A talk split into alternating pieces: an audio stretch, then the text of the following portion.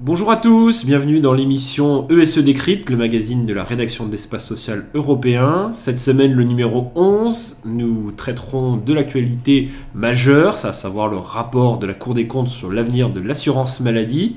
Aujourd'hui, pour m'accompagner, Pascal Beau. Bonjour Pascal. Bonjour Alexandre. Alors Pascal, ce rapport, c'est un petit peu l'événement fort de la semaine, euh, en tout cas repris par tous, disséqué par tous. Euh, dans les grandes lignes, alors il y a des bons points et surtout là, nos collègues et même nous, hein, par la même occasion, on met en exergue les mauvais points euh, donnés par la Cour des comptes sur notre système de santé et particulièrement sur l'assurance maladie. Et un rapport de plus, Alexandre, euh, qui est certainement un bon rapport avec un certain nombre de lacunes sur lesquelles on peut revenir.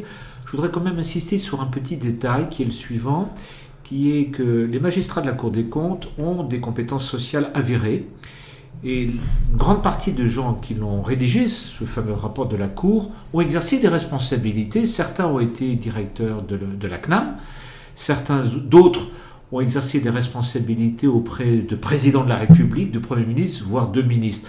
Il y a donc un paradoxe à, à faire état d'un certain nombre de défauts du système de l'assurance maladie française pour des gens qui ont exercé des responsabilités dans ce propre domaine-là. Voilà. Et ça, c'est une tradition de la haute fonction publique française. C'est l'effet miroir, on va dire. Dans le détail, Pascal, il y a quand même des choses positives à retenir de ce texte? Oui, bien sûr, la Cour des comptes constate quand même qu'il y a euh, que la maîtrise des dépenses de santé a fait des progrès. Je rappelle qu'on on avait, il y a maintenant une quinzaine d'années, un ONDAM à 7%. 7%. Nous sommes à, nous sommes à 2,3% euh, cette Oui. année, vous voyez. Hein. il y a eu des progrès dans la prise de conscience sur la nécessité d'améliorer la qualité des soins. Euh, il y a tout un travail qui est fait sur euh, la meilleure gestion du système, même si euh, par, voie, par voie contraire, il y a effectivement d'im- d'importants défauts. Il y a quand même un progrès général de prise de conscience qu'il faut quand même serrer les boulons, être plus, plus efficient dans la démarche. Mais il y a des défauts. Et que pensez-vous de la proposition de voter en gros un principe d'équilibre des comptes annuels? C'est pas une idée nouvelle. D'ailleurs, il n'y a pas vraiment d'idée très nouvelle dans ce rapport, qui est une synthèse d'un certain nombre de travaux qui datent depuis maintenant une dizaine d'années. Euh, le principe de l'équilibre des comptes de la sécurité sociale devrait d'ailleurs exister depuis très longtemps dans les faits, et pas simple- simplement dans le principe. Bonne idée, bonne idée, mais appliquons-la. Dans le négatif, qu'est-ce qu'on Euh, des chimères. Hein. Euh, parmi les chimères, l'idée d'un bouclier sanitaire qui consiste jusqu'à un certain seuil, euh, comment dire, on rembourse avec peut-être un ticket modérateur ou une franchise, de frais médicaux, et puis au-delà, bon, ben, c'est le 100% sécu. Il y a eu le rapport, euh, il y a eu l'idée de Martin Hirsch en 2007, le rapport Fragonard, Cour des comptes, Raoul Brier, Cour des comptes, qui disait que c'était pas forcément une très bonne idée. Vous voyez déjà, ça date de 2007. Nous sommes en 2017. Dix ans Évidemment, cette idée, dix ans après, l'idée n'a pas progressé. Il y a euh, la, la deuxième chimère, c'est l'histoire d'interdire la liberté d'installation des, des médecins.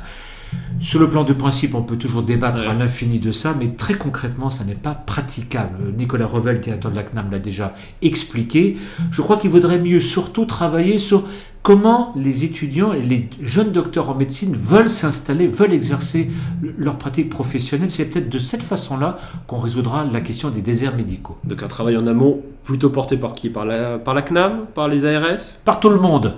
Euh, et puis surtout, accepter le pluralisme dans l'organisation des soins, dans les contrats entre les professionnels de santé, les médecins en l'occurrence, et l'État. L'État au sens large du terme.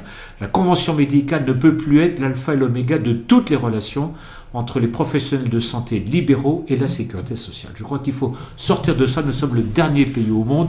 Et en plus, ultra centralisé. Vous voyez qu'il y a beaucoup de choses à faire, mais la Cour a quelques responsabilités dans cette situation-là parce qu'elle a exercé, et certains de ses membres ont exercé, d'importantes responsabilités dans l'histoire de la sécurité sociale française.